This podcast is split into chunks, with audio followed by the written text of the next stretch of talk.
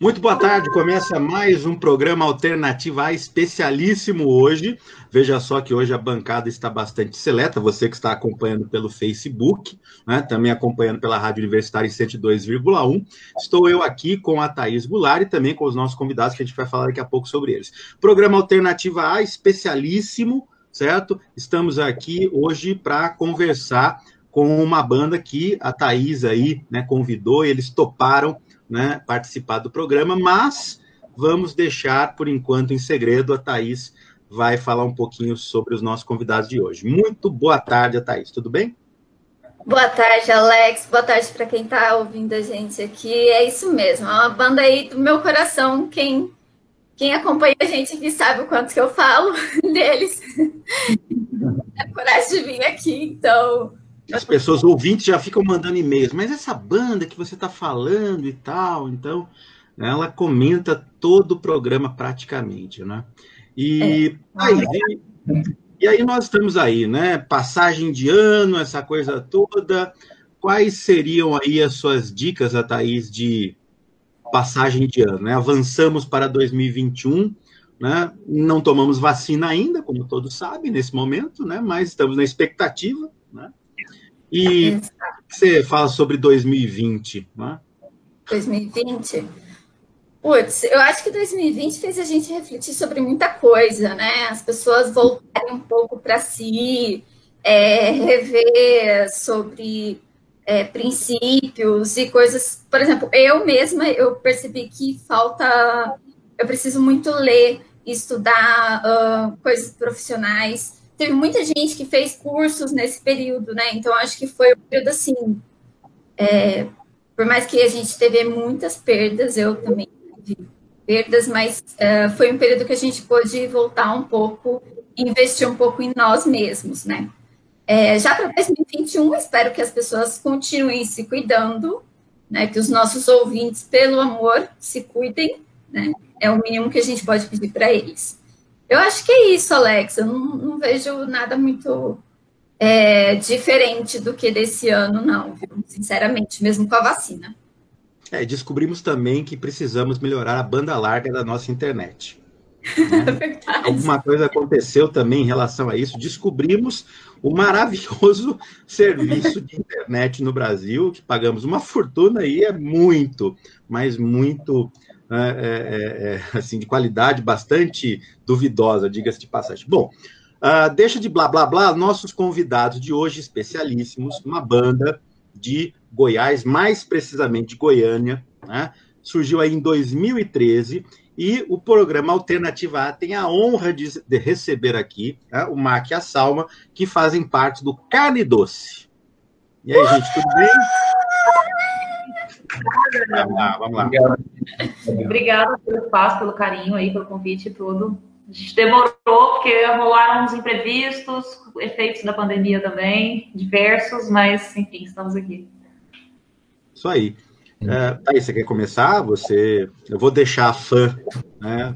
Vai que ela. ela é uma super... lista, tem Nossa. um caderno completo de perguntas.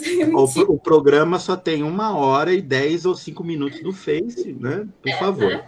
E eu tenho 50 perguntas, mas tudo é. bem, tudo tempo. Brincadeiras à parte. É, mais uma vez, obrigada por vocês participarem com a gente né, do programa. É uma honra mesmo poder entrevistar vocês.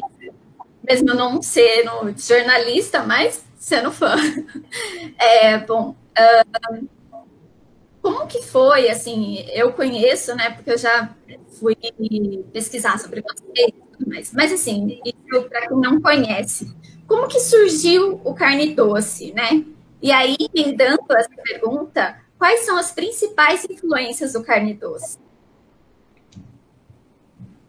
Então, carne doce, ela, nós somos um casal, né? Nós somos casados e ela surgiu a partir desse casamento. A gente já estava casado há três anos, quatro anos, três anos. E já tinha uma experiência de banda, ele tinha uma banda que chamava Merson e a Máquina de Escrever aqui em Goiânia, que era uma banda muito importante de, Goiânia. E aí, como eles, cada um por causa de profissão, por causa de viagens, a banda se, se mobilizou, e ele ficou sem banda nesse momento. E eu também por, por, curiosidade, assim, é por puro hobby, eu não era nada profissional, não tinha, não tinha experimentado música na minha adolescência e estava com os meus 22 anos, sei lá, estava cantando numa banda de rock setentista, estava fazendo backing vocal, também saí dessa banda e aí quando a gente se viu aqui em casa, sem banda, é que bateu a ideia de por que, que a gente não faz música junta, então, faz música junta. Ele tocava e tocava sozinho num canto e eu ficava tentando fazer umas letrinhas no outro canto. E aí a gente superou esse é. essa que a gente ainda não tinha se unido e aí a gente, enfim, começou a compor músicas juntos. E aí quando a gente a gente já tinha um repertóriozinho assim, né, para que a gente começou a mostrar para os nossos amigos, que começaram a encorajar, a incentivar e achar bonito, e aí a gente começou a acreditar que a gente tinha um material que podia virar alguma coisa, um disco, uma experiência, e aí a gente fez a carne doce. E aí começou aí por volta de 2013, mas então começou a partir do casal e virou uma banda. É.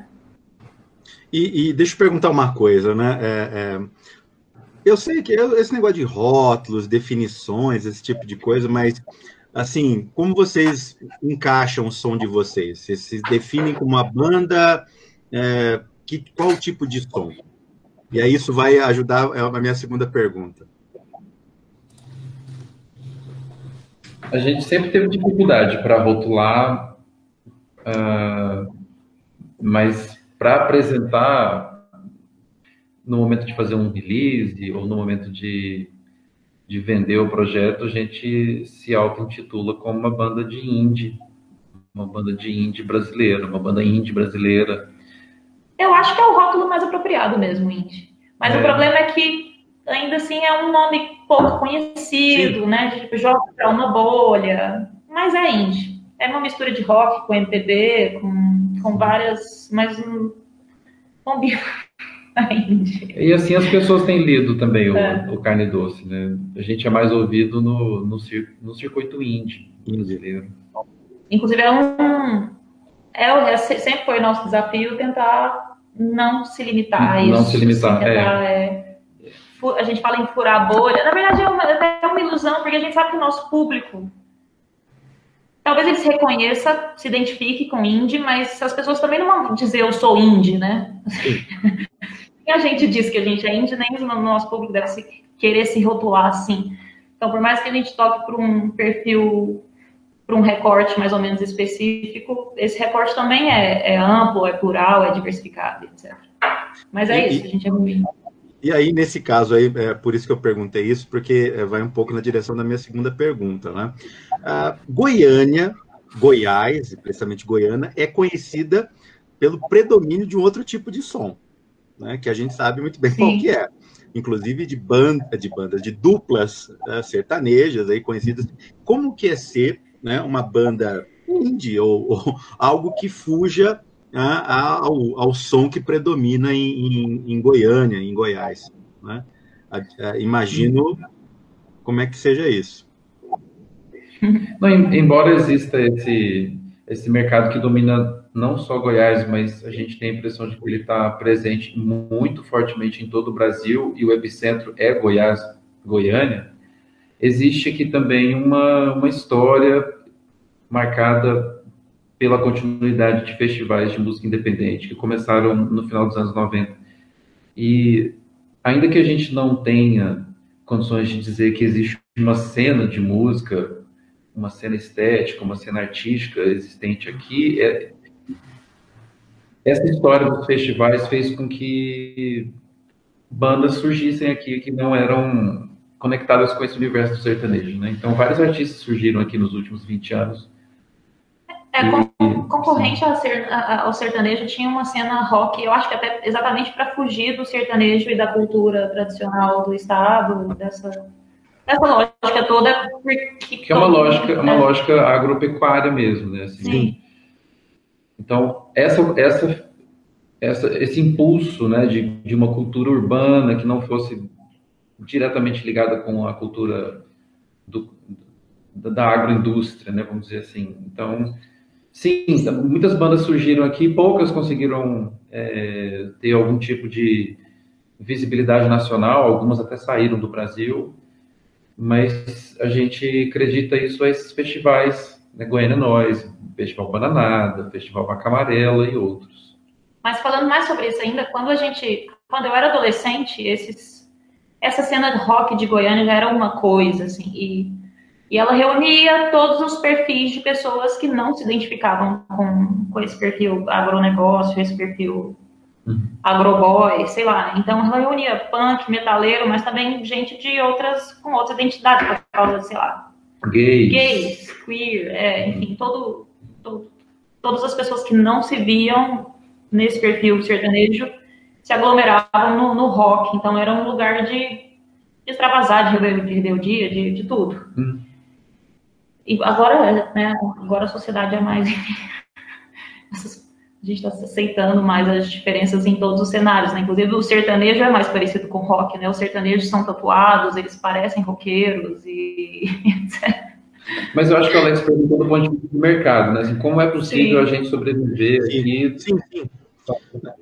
Assim, a gente sobrevive num microcosmo, né? É, a gente, como eu falei no início, não existe uma cena nesse sentido. Não existe uma cena estruturada, nem estética, nem mercadológica. Né? Sustentável. É, não existem casas mais em Goiânia onde se possa tocar. O público está mais pulverizado do que há 10 anos atrás, quando os festivais estavam a todo vapor. Festivais, assim. na, acho que eu me lembro de alguns desses festivais, justamente que você citou, né, nos anos 90, e, e eles pararam, não tem mais nenhum nesse sentido, Mac? Não, eles continuaram, é, tem o Bananada. O Bananada, o Bananada, é, o Bananada é o festival mais expressivo, porque a gente acha que ele conseguiu fazer essa leitura, não sei, da música contemporânea brasileira, né? e ele não ficou restrito ao rock. Né? Ele começou como um festival de rock e se expandiu, então ele conseguiu absorver essa marca de, de cultura urbana dentro de um estado guiado por uma cultura agroindustrial, né? Então, o Bananada é o maior festival. Mas acho que por alguns percalços que eu não vou saber dizer exatamente, né? Eu não sou organizador de festival nem nada. O festival começou a mudou de lugar, isso significou uma certa perda. E agora na pandemia não, não aconteceu o festival. Mas além do Bananada também tem o Goiânia Noise e o Vaca Amarela, que são menores, mas que também são importantes, né, para manter o... Uhum, Os festivais sim. são muito importantes para fazer as bandas circularem, para manter o calendário. Sim, eles não deixaram de existir. Agora na pandemia que tudo está suspenso, mas eles continuam.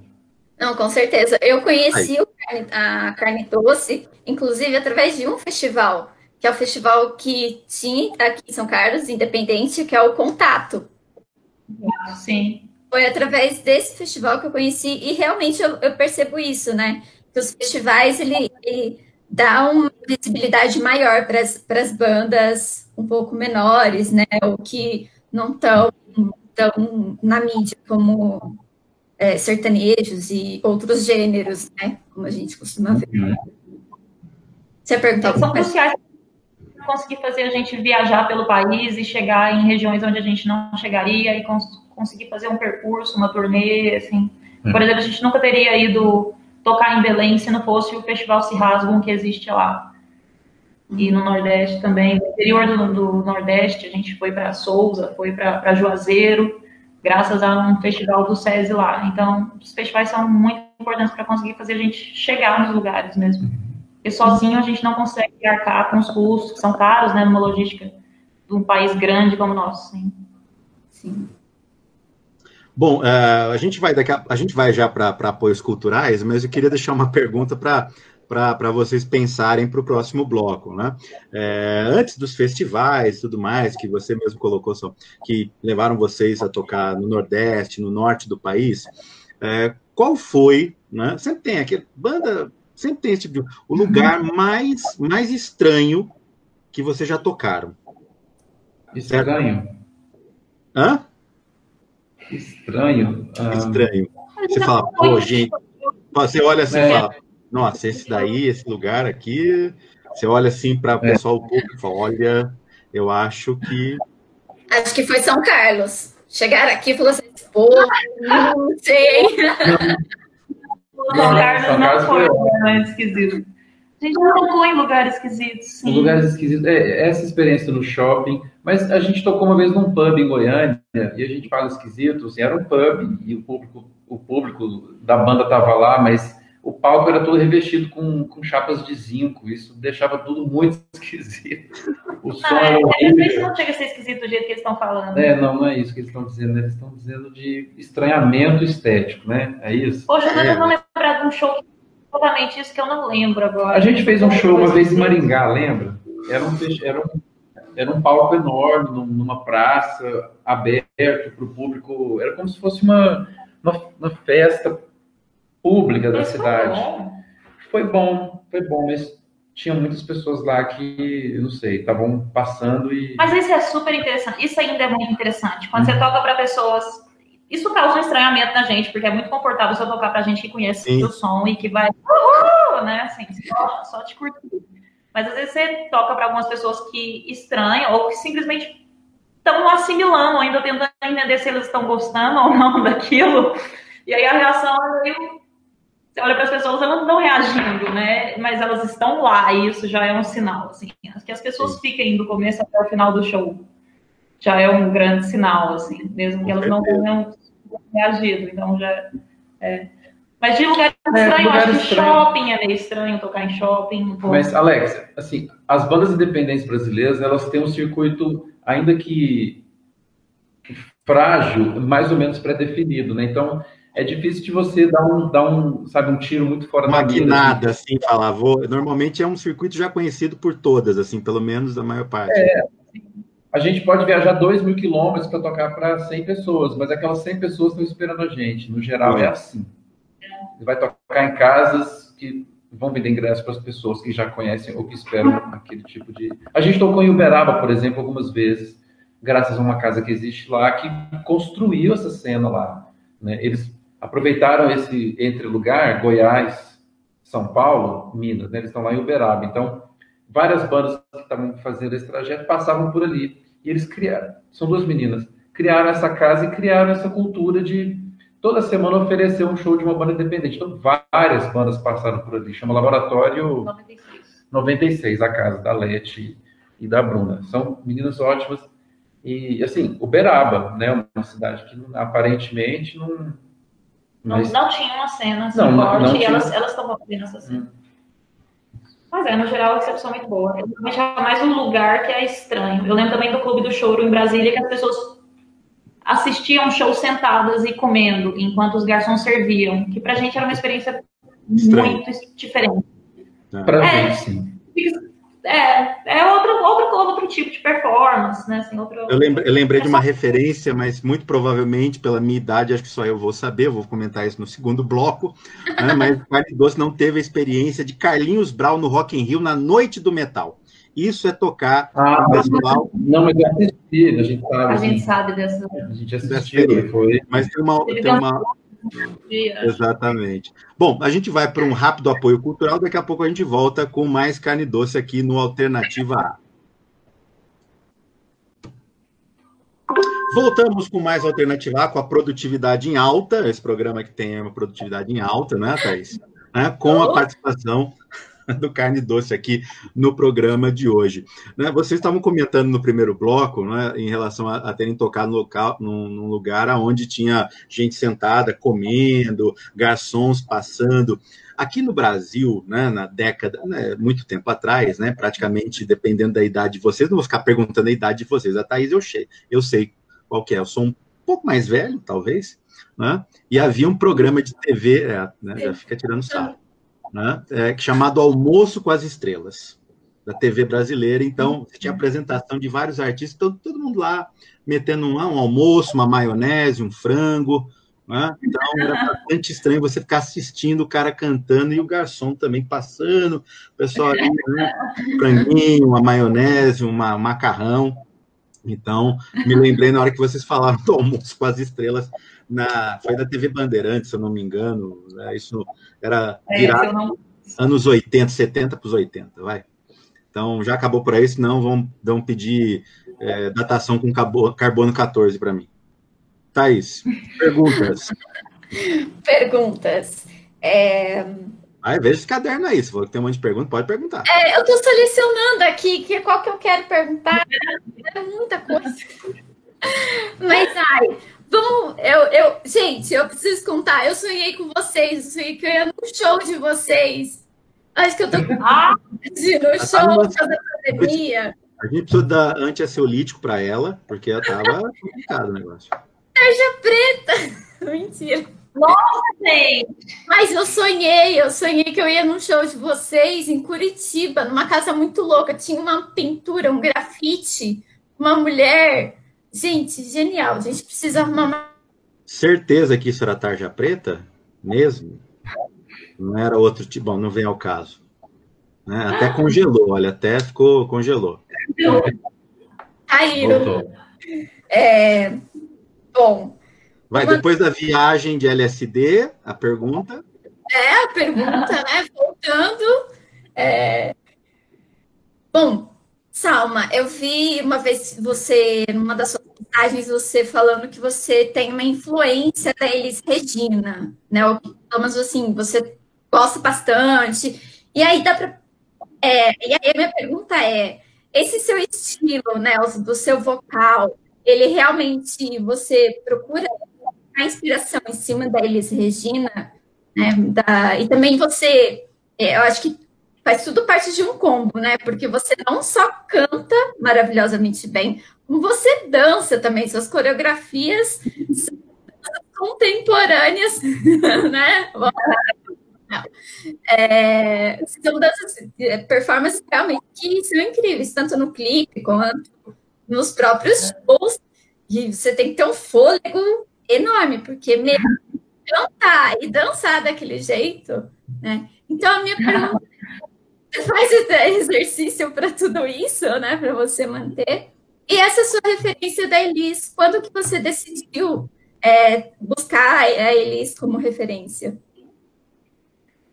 Então, a Elis é, foi a principal cantora na minha casa, porque minha mãe é muito fã dela.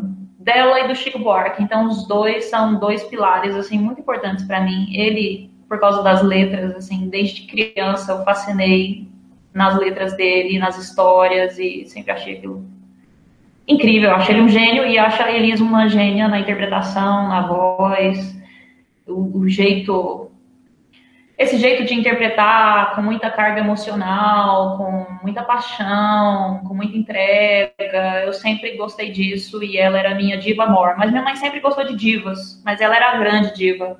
Então ela é a grande referência para mim, mesmo que eu não me considere uma grande cantora. Assim, eu tô, tô muito distante da, da qualidade da Elis. Teria que estudar muito para canto. Eu não sou uma cantora assim, desafiando bastante e tal. Mas ainda assim, eu, é, eu tenho ela como uma, uma, a maior referência de, de voz. Ela tem uma voz até que para mim é também por causa da minha mãe é tipo uma voz maternal, assim, sabe? Uma coisa que para mim é muito quase fundamental. Eu nem sei explicar. O Marco, por exemplo, não, não identifica, né? Não, você aprendeu a gostar dela depois um pouco de mim, por causa de mim. Mas você não entendia tanto a... É, eu não curti eles, não. Hoje eu, hoje eu consigo entender o tanto que ela é Pode admitir, fique tranquilo, ninguém te perseguirá por causa disso. Tranquilo. É, porque tem, tem, certas coisas que você falar em relação à não. música, né? Hoje é. você, você pode ser cancelado, tem isso também, né? Sim. Dependendo não, da pessoa, era... eu torço pra caramba. Desculpa, desculpa, atropelei. Não, não, não pode falar, tranquilo. Mas para mim a questão era justamente a paixão na interpretação, muita paixão. É lógico que tem excelência, eu não imaginava chegar na excelência, mas especialmente na emoção, na entrega, na interpretação, nas nuances, na dinâmica. E também eu gostava de cantoras que, não que gritam, né, mas que cantam com potência, com, com a voz potente. E nos três primeiros discos, especialmente, eles são bem. Tem muitas músicas rasgado, gritado. No show era bem potente. Uhum. É. E nesse quarto, nesse quarto álbum é que eu dei uma suavizada e minha voz ficou mais tranquila, mais com mais dinâmica. costumo perguntar desse quarto álbum. E, e muito assim, aproveitando essa questão, que até a pergunta da Thaís, você falou da, da, das suas influências e a, como cantor e tudo mais, né? Você gosta de gente com voz, mulheres com vozes potentes e tudo mais. Eu cheguei a ver um show de vocês pelo YouTube, né? Agora estou tentando lembrar agora, bom. Eu estou influenciando essa pessoa. Consegui. é, diferente de você, né? Eu tenho que né, estudar o entrevistado tal, tal. Olha, calúnia! Calúnia! Então, é, e, e em um determinado momento do show, é, eu não sei se eu tive essa, essa é, uma música especificamente, agora não vou me lembrar, mas é, como você falou, né? Vocês acabaram meio que se é, tendo que se levar aí pelo rótulo índia, até por, por vários fatores, várias coisas e tudo mais, né? Rock, música, música brasileira e tudo mais. Num certo momento, a, uma música e a sua voz especial me lembrou uma coisa tipo, sabe, pós-punk da década final de 70 início dos 80, tipo é, é, Susan the Benches. A sua hum. voz, uma música. Então, não sei se é alguém, é uma banda que alguma referência para você. Na, não é, mas é interessante, sim. É, porque me lembrou é, a gente já ouviu essa comparação e geralmente Sim. ela vem de homens com mais de 40 anos. é, tinha, né? Tinha. Se alguém, alguém queria saber a idade do Alex, tá aí. Em alguém em determinado momento, evidentemente, que né, jogaria isso na, na minha cara né? Eu já sei, né? Mas eu também, eu tenho 40 anos e eu, eu, eu consumi muito essa cena, eu gosto muito dos anos 80, principalmente de, de rock inglês e pós-punk. Assim, isso, a minha banda anterior, o Merceau, que a Salma citou, é uma banda com essa estética. Então, algumas pessoas até pensam que, ah, é a influência do Mac e tal. Não exatamente, assim. Mas eu também não tenho como me livrar disso, porque isso é parte da minha história, assim. Não, é, é, eu, eu, eu fiquei muito antenado nesse sentido. Me lembrou muito essa coisa do pós-punk em um determinado momento. Aí, claro, depois eu vejo já, você vê já ritmos brasileiros ali e tudo mais, mas é, teve um momento da música que eu me peguei e falei, para, nossa, parece uh, and the Benches, né? Mas minha referência pós-40, né? Então, a Thaís. Eu adoro a referência, eu adoro. Assim, por mim, a banda seria mais isso, mas eu, eu, eu não. Assim, eu sou voto vencido. Que pena. Não queremos criar aqui, imagina a banda termina o programa separado. Então é melhor. Né, não vamos provocar esse tipo. A Thaís. Alex, se você fizer isso, Alex, você vai se ver comigo depois. Não cause isso. É, bom, vamos lá. Falando do, do quarto álbum de vocês, tá uma delicinha o álbum, né? Tá bem mais tranquilo. É, e aí eu imagino que ele seja um reflexo aí da pandemia, né? Também, eu acho. Né? Não sei, aí vocês vão conseguir me responder isso, se ele realmente é um reflexo da pandemia. E aí, uma curiosidade que eu conversei com alguns amigos, né, que também gostam de vocês, aqui em casa a gente super ouve, é, a música Hater. Vocês em haters. Ela foi inspirada em haters. E se eles são muito pedantes, assim, muito. Né? Quem não tem, né? Gente... Quem não tem é que hater que não é pedante, né? Todo hater é pedante. É, mas ela começou primeiro sobre o disco T da pandemia. A gente compôs as músicas de... antes da pandemia, então as músicas já estavam compostas, mais ou menos é, né? Todas já Sim. prontas antes, em, antes da pandemia. E a gente chegou, a, a gente até chegou a anunciar que o disco ia estar pronto em, por volta de abril ou no primeiro semestre. Mas o que a, a, pandemia influenciou na forma como a gente gravou o disco, porque aí a gente teve que fragmentar a gravação. Geralmente a gente grava em duas semanas, e aí, como a gente não podia se encontrar todo mundo ao mesmo tempo, junto, aglomerar, a gente ficou indo aos poucos e gravando gravava uma faixa, depois gravava outra, isso durou mais tempo, mais meses. Então teve algumas faixas que no final das contas, quando a gente gravou, a gente já não estava ensaiando mais, e a gente teve que, o, o, o João Vitor, né, que é o nosso guitarrista e produtor, teve mais desafios de como produzir as músicas para manter a potência, para passar a, a, a, emoção delas sem essa, essa, sem a gente poder trabalhar elas em grupo né? Até o momento de gravar. Então, nisso que, que se refletiu, mas não nesse sentido do, do, do, clima mais sereno das músicas. Eu acho que isso tem mais a ver com. Momento da vida. Né? Com o momento da vida nosso, de, de a gente estar tá mais velho e de ser o quarto disco já depois dos três discos em que a gente já foi mais rock nos outros discos, sabe? A gente gritou mais, a gente. Sei lá, a gente tinha mais ansiedade, mais necessidade de gritar umas coisas e agora a gente ficou mais tranquilo e não sei, a gente tentou abordar uma outra linguagem, uma outra dinâmica nesse disco. Mas aí agora haters, a gente tem haters, a gente tem gente que realmente, assim, é muito fácil você ver na internet, né? Especialmente é o, é o cenário perfeito para você ver isso. Pessoas que odeiam é que aproveitam qualquer coisa para odiar ou para manifestar e que o, o, ódio é mais importante do que outra coisa, assim, do que a crítica, do que a opinião, assim, é só um, um, um... Acho que é isso que é o hater, né? O, o gosto, o prazer pelo ódio, por odiar alguma coisa, que é quase uma forma de, de paixão também, de gosto, de, de brincadeira, de prazer também desgostar de alguma coisa. É, inveja, frustração, tudo isso. É.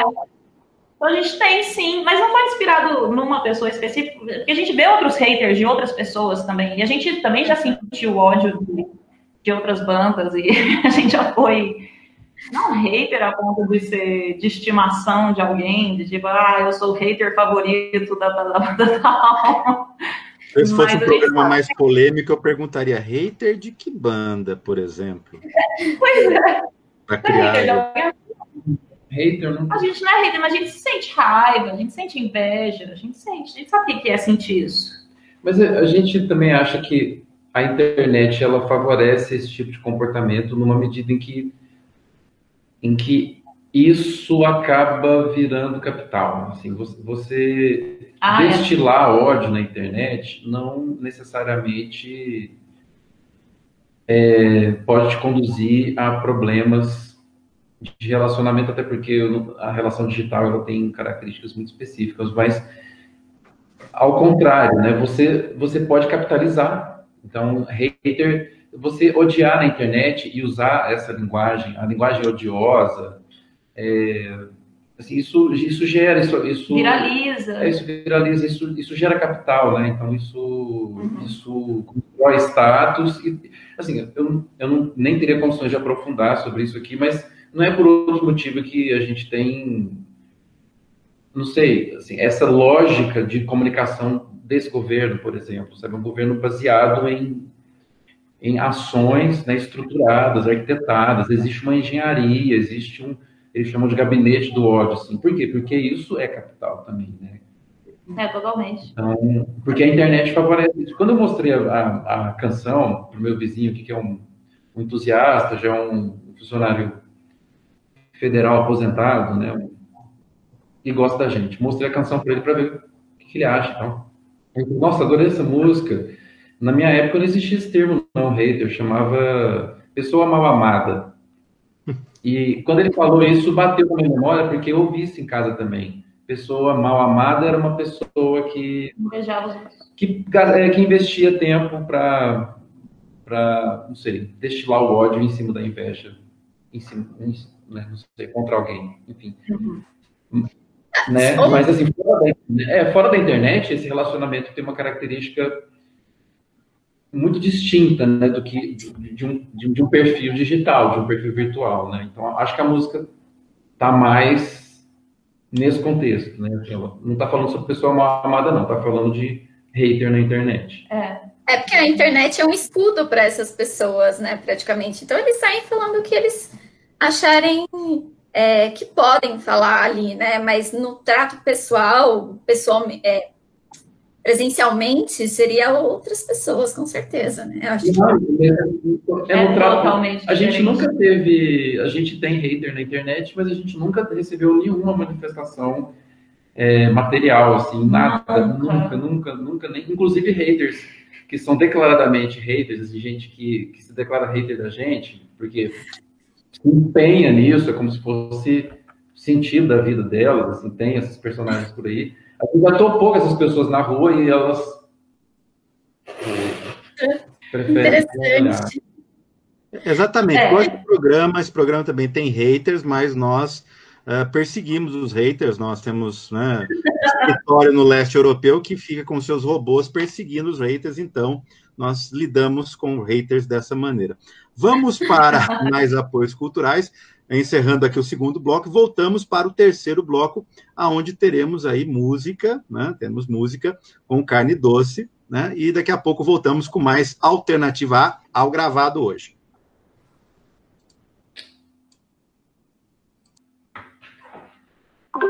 Voltamos com mais alternativa no terceiro derradeiro bloco. Lembrando que às 18 horas a gente fecha aqui na Rádio Universitária, mas tem aí mais uns 5, 10 minutinhos com carne doce e vai ter aí uma música lá para o pessoal que vai para o Face, né? Bom, uh, vamos abrir então esse terceiro e último bloco aqui pela Rádio Universitária com música. O que, que vocês vão tocar para a gente, pessoal? Vamos tocar hater? Hater. Hater! Pronto. Ô, ô, Thaís, vamos desligar os nossos microfones para ajudar, acho. Boa. Então vamos lá, é. Canidor com haters. Hater. haters. Pode, podia ser haters. Podia. Tá chegando o som? Faz assim. Ok.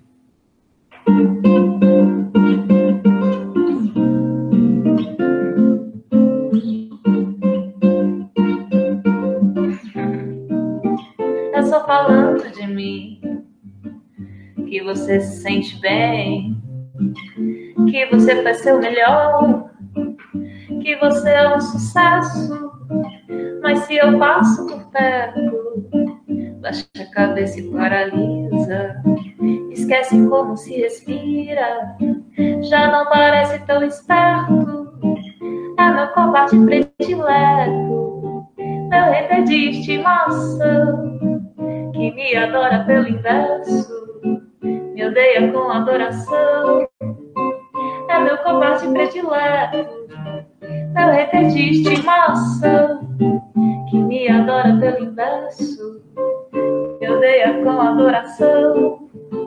É só falando de mim que você se sente bem, que você vai ser o melhor, que você fica esperto e eu te quero por perto.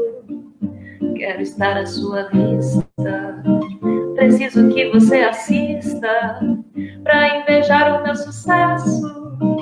É meu combate predileto, meu reter de estimação. Que eu adoro pelo inverso, que odeio com adoração. É meu combate predileto, meu reter de estimação que eu adoro pelo inverso, que eu dei com adoração.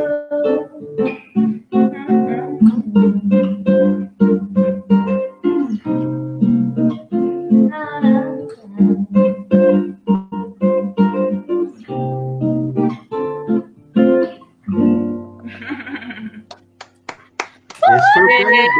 na Alternativa A com hater, aqui pela Rádio Universitária e também pelo facebook.com.br programa Alternativa A. Ah, a Thaís, também, além do, do Facebook, além da rádio, também estamos, a, a Thaís é a nossa, nossa controladora de mídias sociais. Nós também estamos aonde? Nós também estamos no Spotify, formato de podcast e também no Instagram. Mas o Instagram é mais assim para comunicações, né? Para postar aquelas dicas de vestibular também, algumas coisas interessantes. E para quem perdeu esse programa ao vivo, ao gravado, né? Gravado. Vai conseguir depois assistir ele no Spotify. Vai estar lá disponível.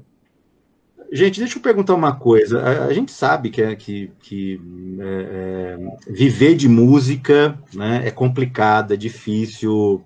Uh, a coisa do, do, vender um disco né, não é o que dá grana praticamente para para quem toca, para quem vive de música. A questão do streaming também. É, é, aí, volta e meia, você tem é, uma série de músicos, né? Agora toda uma, uma guerra contra os serviços de streaming né, em relação ao quanto que alguém que né, faz uma canção, faz uma música ganha em relação a isso.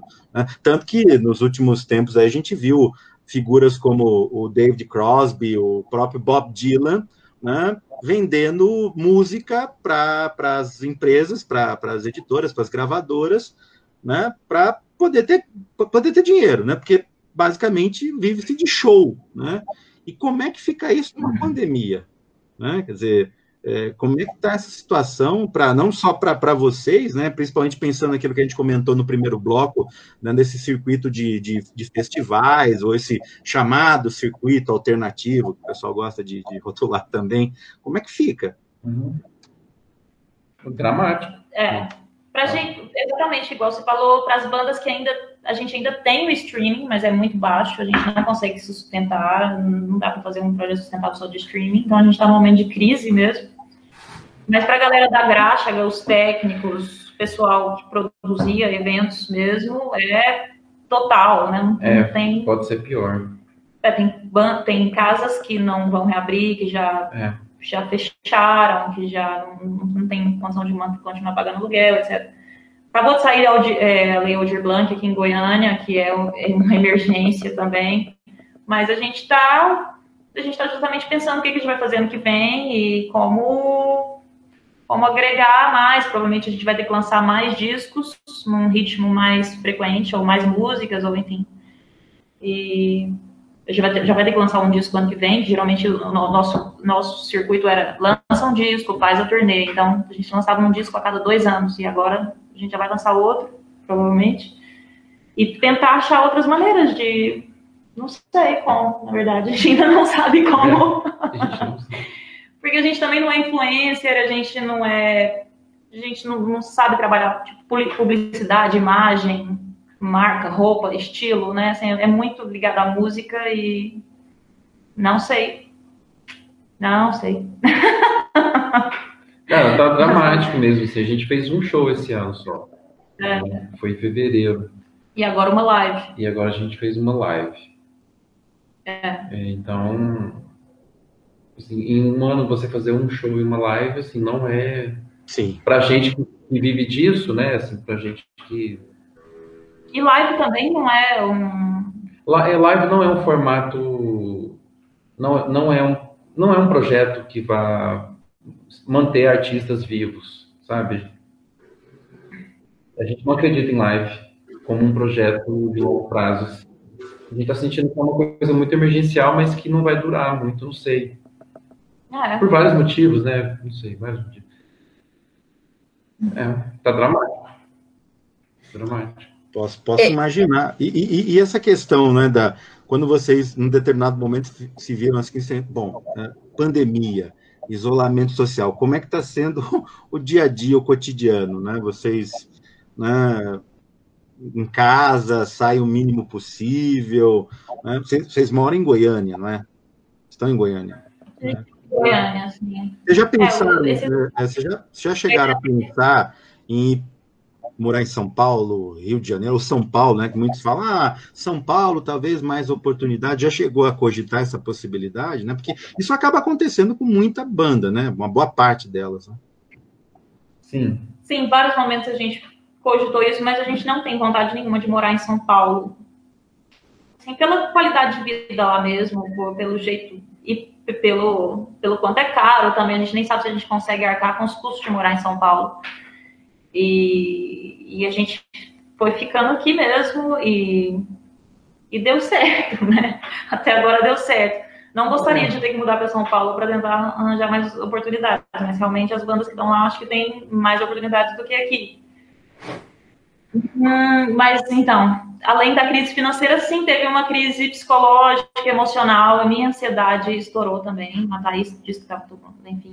É, minha ansiedade ficou muito terrível. Passei a beber mais, fumar mais. Estou agora mudando o estilo de vida, porque isso não estava me fazendo nada bem. Eu fiquei mal mesmo. E, e, falta de show também, porque todo, todo final de semana praticamente a gente estava viajando e de repente a gente parou e isso é um impacto, assim, um vazio, uma angústia, um misto geral, assim. Mesmo agora fazendo a live também foi muito bom. Nossa, foi um alívio fazer a live por causa desse alívio de ansiedade, mas a falta desse, dessa, dessa troca de energia com o público, de é de ter a reação, de ter a resposta real, ao vivo, né? Não só a virtual, faz muita falta. Tanto é que depois do, do disco, especialmente no, assim que a gente lançou o disco, a minha ansiedade, na verdade, estourou. Eu acho que exatamente porque eu não consegui sentir essa resposta, porque a gente teve que se satisfazer só com a resposta virtual e, e foi, bem, foi bem difícil.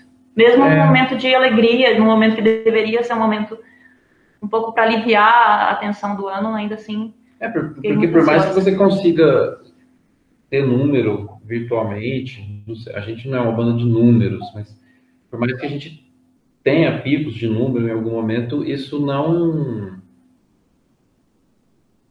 não é real, assim, a resposta das pessoas não chega de fato, sabe? Falta vida, né? Falta, Falta... vida, é, é frio.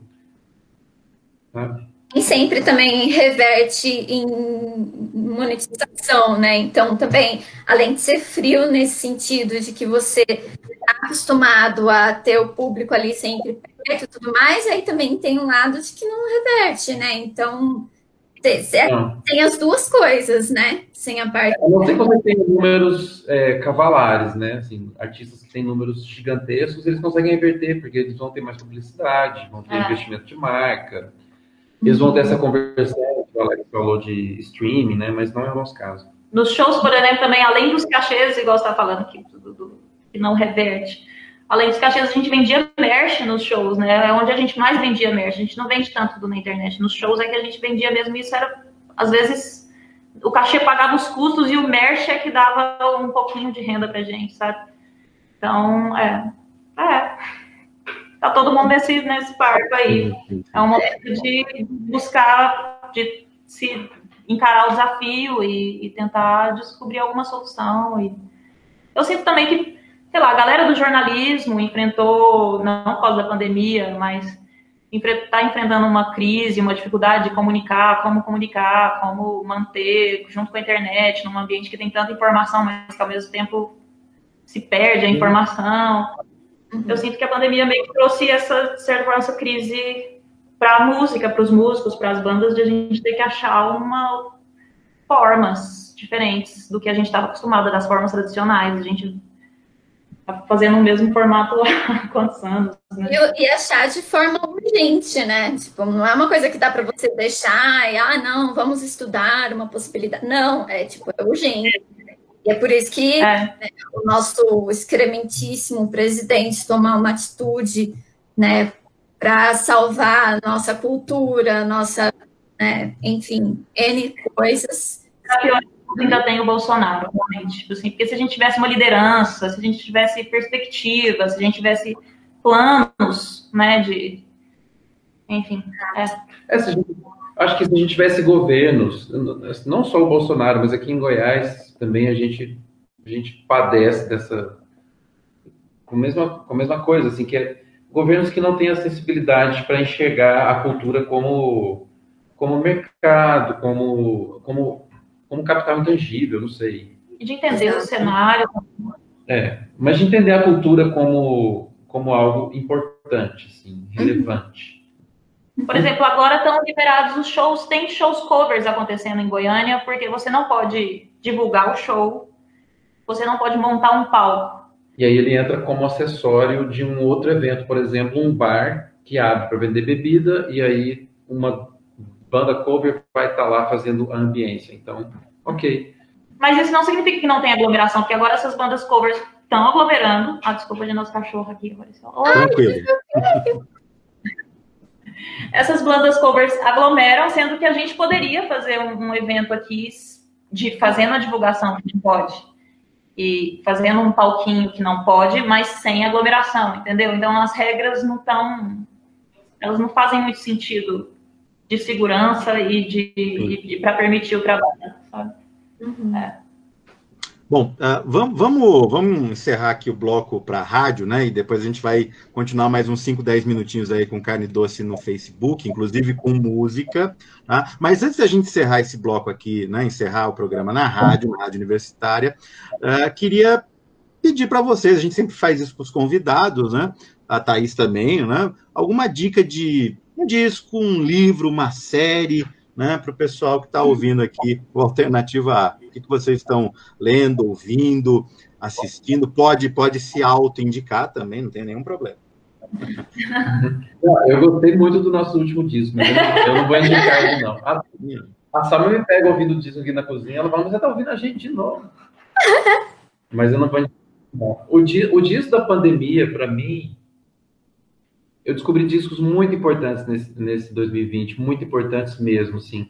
Mas eu acho que o disco da pandemia, quando eu digo disco da pandemia, porque é o disco que me tocou profundamente, que me levou à reflexão e que me jogou, às vezes, num vazio até incômodo, mas muito profundo, chama Canção da Impermanência, que é um disco do Ginga. Um, Ginga, que é um músico do Rio de Janeiro, um violonista maravilhoso, incrível.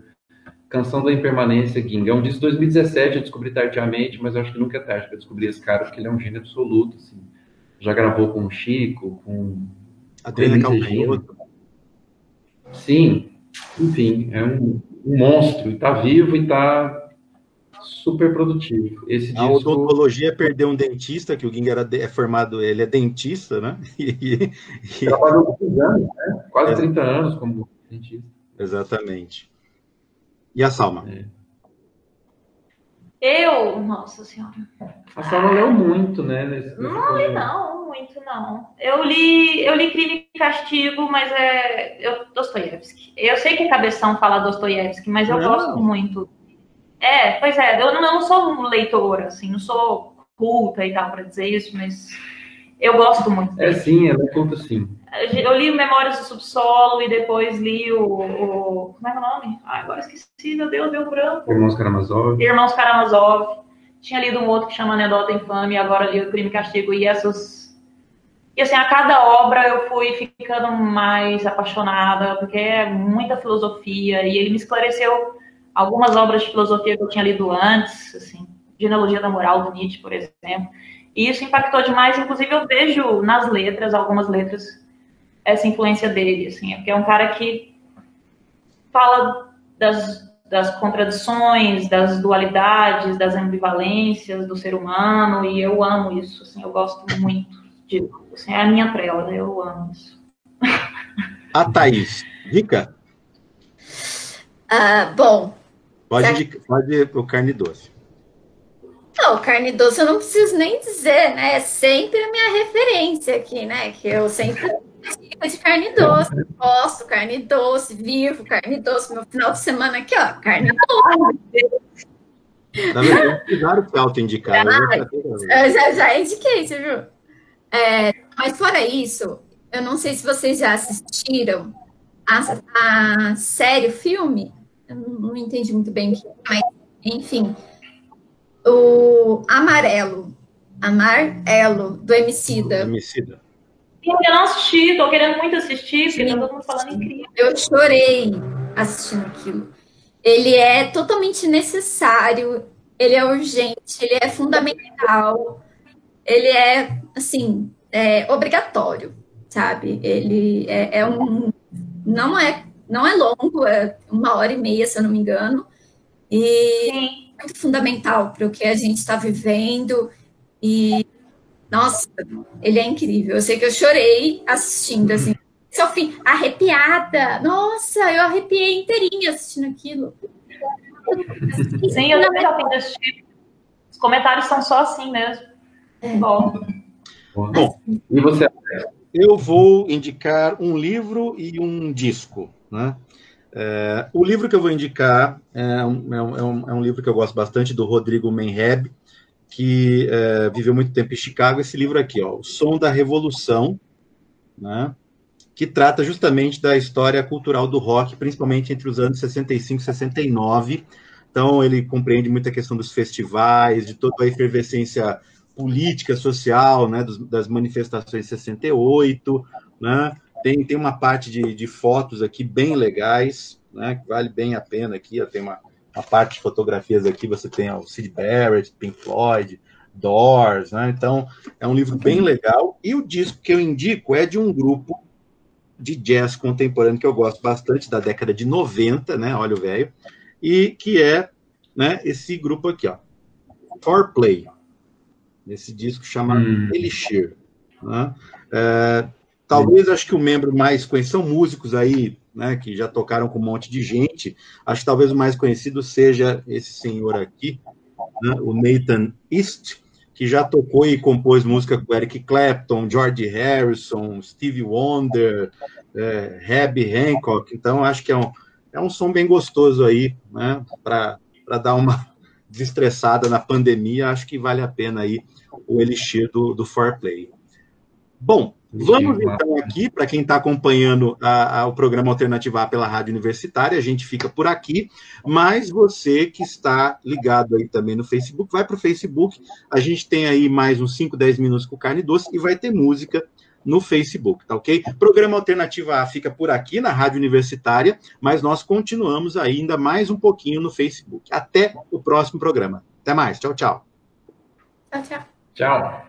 Vamos lá, gente. Vamos, estamos aqui no Facebook com carne doce. Né? É, vamos direto. Vamos depois.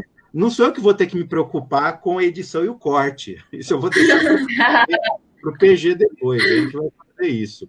Uh, bom, até você tem mais uma pergunta antes da gente é. ter mais uma música? Acho que eu tenho. É lógico. Das 52 mil, dá para selecionar? É, tá.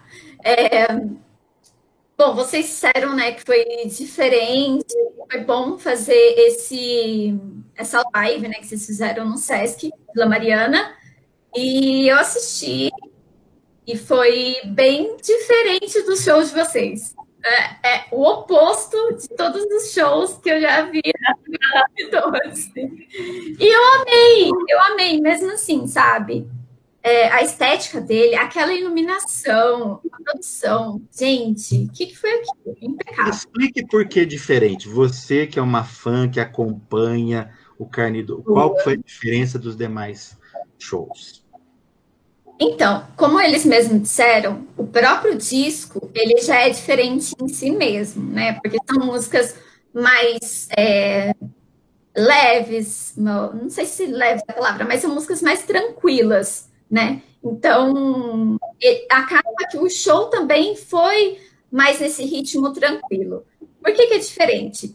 Quem aqui acompanha o programa já viu postar algumas músicas em show do Carne Doce e viu que eles não, né? As músicas, os discos anteriores, na verdade, eles não são assim tranquilos, né? Eles sempre têm uma de rock, eles sempre têm um, um confronto assim, né, com, com, os costumes moralistas, muitas vezes, que eu amo aquela música, por exemplo, ela quebra o estereótipo. Turim. Turim. Ah, trai. É... Ah, inclusive essa música, uma amiga minha pediu uma dica de uma música para tocar no congresso de, de produtos eróticos. Ah, perfeito. Ah, perfeito. Aí eu falei, coloca essa aqui. Eu indiquei umas três músicas do Carne Doce. Ela, nossa, amei! E colocou no... Pode incluir no currículo essa também, já. É. Tocamos num congresso de produtos eróticos. É. então, os shows do Carne Doce, geralmente, né, é bem mais... Uma voz bem mais forte, mais potente da salma, assim, mais gritada, mas não gritada estridente, né? Mais forte. E esse álbum não, esse álbum ele é leve, ele é para você ficar em paz, mais assim na pandemia, então realmente é diferente. Isso. E aí a minha pergunta, né, depois de todo esse blá blá blá, essa contextualização, é, quando retornar e puder ter shows, como que vai ser tocar o, o, o, álbum interior junto com todos os álbuns totalmente diferentes.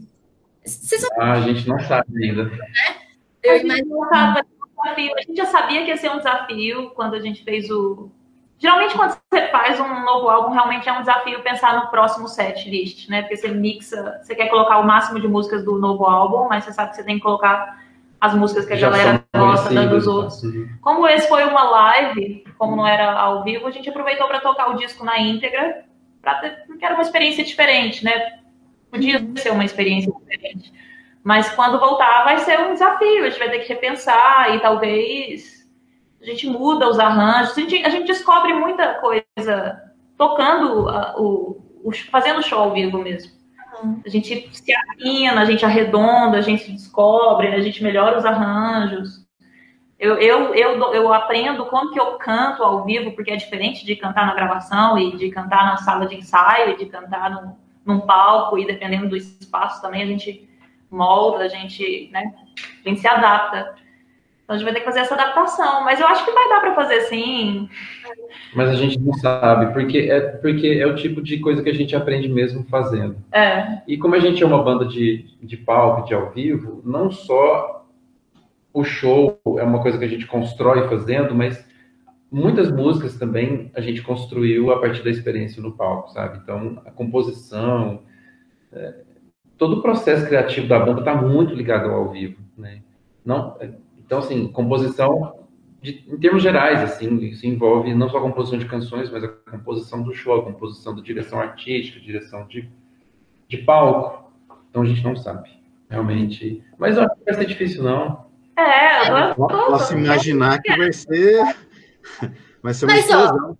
Ó, depois de pandemia, acho que é, ir pro palco e ver. Vai ter muita plateia, energia acumulada ali, né, para compartilhar. Uhum. Eu vendo, quando eu vejo, se eu ouço a música Açaí, por exemplo, no álbum, e Açaí ao vivo, meu amigo, é outra açaí. O que, que é aquilo? Peraí. É São Paulo é outra açaí do norte. É mais. é um rock and roll bem pesadão no final, né? É lindo. Sim, sim. É, nossa, adoro, adorava sair ao vivo, inclusive. É. Nossa, é. Eu também. É, eu tá louco por esse desafio, tomara que venha logo, o mais rápido possível. Como é que vocês estão vendo isso? Assim, vocês acham que, que... Meio do ano que vem? É, vocês, têm uma, vocês conseguem fazer uma previsão assim, de prazo ou um chute? Um uh, pensando assim no, no, ritmo em relação à vacina, uh, uh, pensando principalmente governo federal, né? É, todo esse embrólio em relação à vacinação, aqui em São Paulo, né? Está se tentando aí, claro, muito mais por questões, eu diria, políticas do que né, de saúde, no final das contas, né? É, o governador aqui de São Paulo, João Dória, está evidentemente procurando capitalizar isso politicamente, pensando em 2022, assim como o Bolsonaro tentando anular. Então, você fica num, num, jogo político em meio a tudo isso e mais de 180 mil pessoas mortas, né?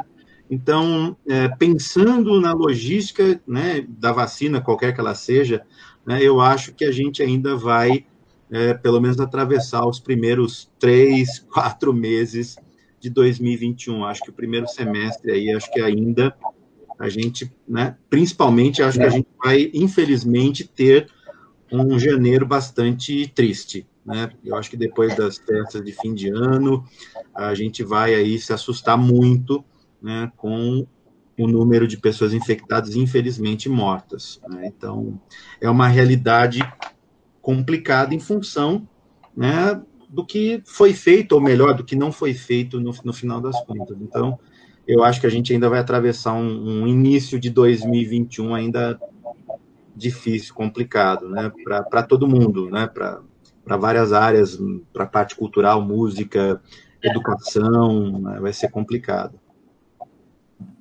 Não queria terminar esse bloco no Facebook dessa maneira. Né, a gente... Não tem como, não. não. É, desculpa a pergunta, mas eu pergunto isso para todo mundo. Não, sim, sim. Né? Você perguntou para a pessoa certa. O, o Alex, ele é formado em ciência política. Ah, Alex, ciência política. Filosofia e ciência política. Filosofia e ciência política. Achei que você ia dizer que ele é o mais pessimista. Ou a pessoa errada no final das contas, né? né? É. Mas você pode seguir a leitura da Salma, né? O nosso amigo Nietzsche, né? Nosso amigo Nietzsche, de, de certa maneira, ficava naquela perspectiva. Pense que tudo vai ser horrível, vai ser pior, e aí, se aconteceu pior, já, você já está preparado. Agora, se aconteceu melhor, fala, ah, pelo menos, ó, tá vendo? Né? Estava errado. Pelo olha só. Então, vamos nessa toada, né? Fazer o quê? Mas vamos encerrar, né? Encerrar, né? Eu queria né, é, que vocês tocassem uma música, depois a gente se despede aqui no pessoal do Facebook. Que música, Thaís, você gostaria de sugerir? Eu até ah, posso imaginar qual. Ah, um passarinho. Açaí. Açaí. Ah, Açaí é o mesmo problema do garoto. É uma, É, é é muito Então, então escolha outra música. Odeio, eu te odeio. É tão gostosinho. Acho que no violão. Ah, ou não? É. sim. Sim, sim. Odeio. Mas você tem que ouvir Eu te odeio. depois, Alex. Oi? Você tem que ouvir açaí depois. Tá bom, pode deixar.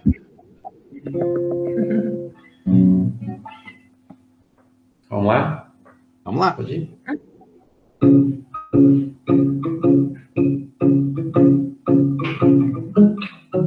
Eu esqueci. Você vai entrar. Normal, ao vivo, tá vendo? Vamos.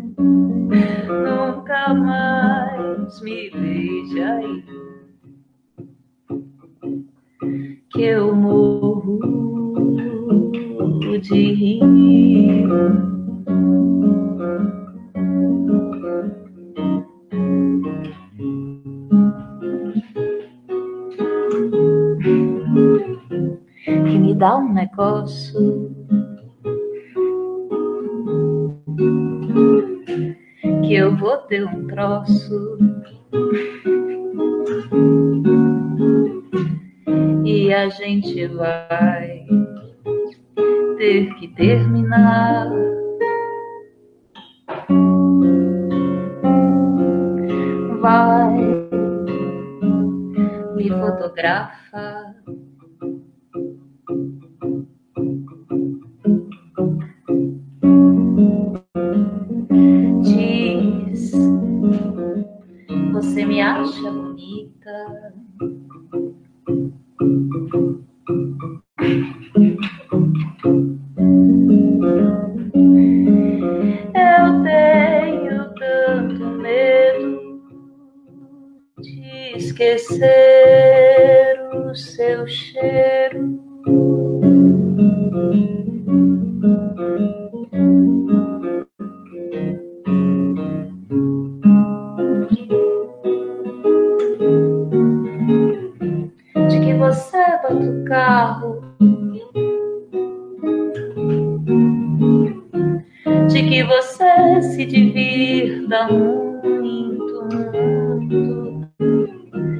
muito,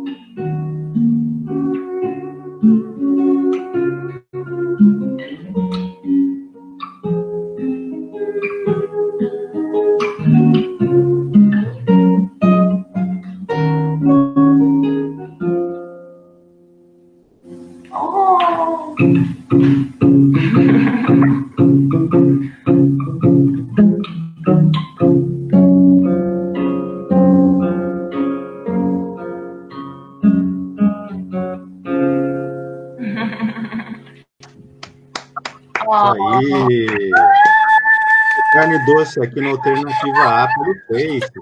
Menos. Calma, né? calma, calma. calma. Né? Olha o Angelito. Calma nada, eu gostei disso. Nossa, vermelho. Gente, gente, queria agradecer a presença de vocês aqui, Salmac, obrigado. É, é, divulgar, né? Aonde que o pessoal pode né, ouvir o Carne Doce? Vocês têm é, Instagram, tem Spotify, e aí? Instagram, Facebook, Spotify, qualquer coisa, joga Carne Doce. plataformas Carne Doce é a gente. Se quiser mandar e-mail, contato arroba carnedoce.com. É isso aí.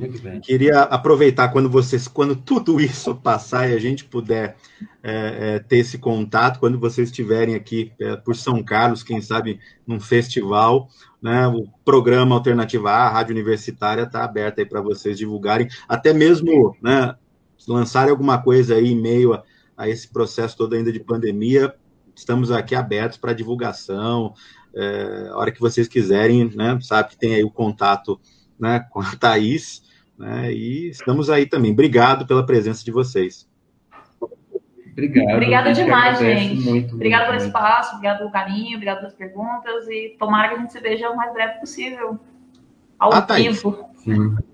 Nossa, eu que os diga, eu tô louca por um show de vocês, gente. Só duas bandas que eu tô louca por um show. É vocês e uma Glory.